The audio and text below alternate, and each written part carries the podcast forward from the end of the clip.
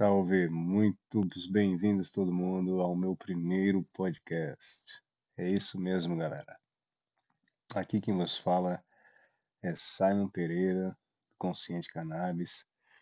É, queria deixar um bem-vindo a todos nesse projeto que se inicia aqui no Spotify, onde nós vamos estar fazendo um trabalho de conscientização canábica para conhecedores e também para não conhecedores.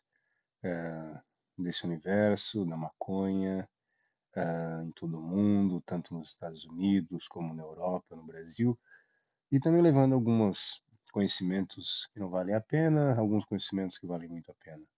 Na é verdade, que é isso que importa.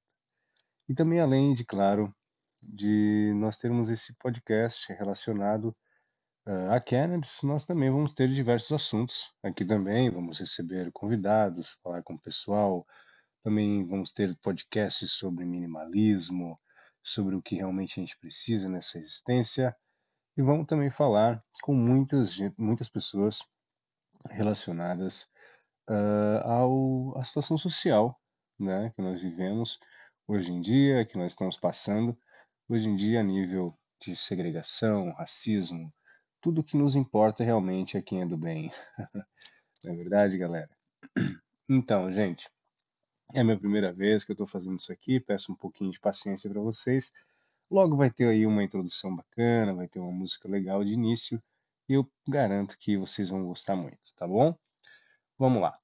Hoje, para iniciar esse podcast, nós não poderíamos começar com quem menos, né? Que seria com ele uma homenagem a Rafael Micholan.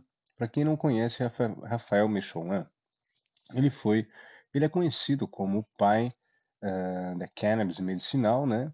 Ele foi a pessoa que fez a primeira vez a separação uh, do princípio delta 9 tetraidrogarabinol, que no qual uh, ele descobriu que tinha um grande potencial para estar tá sendo utilizado na, na, pesquisa, na ciência da medicina. E tanto eu queria até indicar, pessoal, existe um, um, um filme documentário no qual é baseado esse nosso podcast, que é O Cientista, The Scientist. Vocês podem estar colocando lá no YouTube, que vai ser uma grande, grande aula. Aqui é mais uma homenagem, quero estar fala, fazer a ele, é só um início dessa nossa trajetória, né? Falando dele, falando nesse nosso grande pai do sistema endocannabinoide. É isso mesmo, ele descobriu uh, que nós teríamos receptores canabinoativos, que o nosso cérebro produzia como se fossem uh, uma, uma, um receptor que ele que o princípio ativo que estaria na cannabis ia diretamente, perfeitamente encaixar uh, naquele princípio ativo que nós temos no nosso cérebro. Cada pessoa, mesmo que ela tenha ou não tenha fumado cannabis em sua vida, ela tem esse princípio ativo em seu cérebro, tá vendo, pessoal? Então, depois dessa separação, o Dr. Bill Devane, que foi uma parte muito, muito, muito importante também, ele conseguiu encontrar aonde o CB1, o THC e o CB1 se encontravam e quais as funções que eles é, depend, é, é desempenhavam dentro do cérebro, certo? Naquela época, eles até descobriram que esses receptores estavam ligados muito à felicidade, então eles até não sabiam muito bem como definir esse receptor era um receptor que agia em lugares de tensão no cérebro. Então, eles até não sabiam muito como classificar, uh, né? Uh, normalmente, pessoal, uh, esses receptores no, que estão no nosso cérebro, eles são como chaves, que quando nós fumamos ou, ou, ou, ou ingerimos alguma substância com tetraidrocannabinoide, THC, né, eles já estão ali para receber sim essas, essas substâncias, tá certo?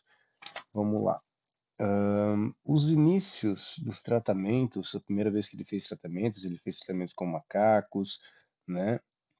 Fez tratamento com, com porcos, uh, mas essa parte do porcos nós vamos deixar para daqui a pouco, que é como nós vamos terminar esse nosso podcast, beleza? É, em 1995, ele conseguiu aprovar uma lei para iniciar um tratamento de tetraidrocannabinoide em crianças com câncer.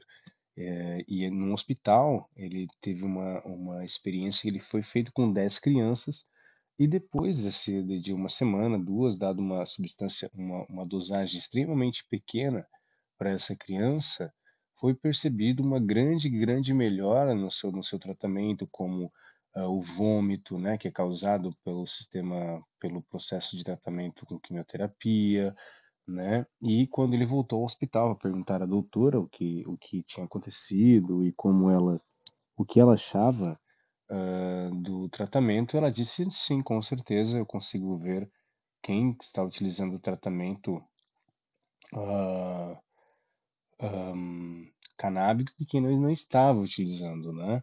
Então isso sempre já foi uma grande notícia. Dias depois, isso saiu numa publicação em Israel e o que aconteceu? Absolutamente nada. Hoje, como diz Michelin, anos e anos depois, ele ainda vê essa pesquisa e todas as pesquisas muito mais relacionadas ao mundo canábico, totalmente sempre engavetadas, na é verdade. E existe uma frase muito famosa que fala nesse, nesse documentário e que eu adoro, adorei, essa frase que eu vi a primeira vez esse documentário em 2009, é, que é assim, é, quando estava na metade da vida, na metade da viagem da minha vida, eu descobri que eu estava em um bosque sombrio por perceber que no meio dela eu tinha desviado do caminho principal, né?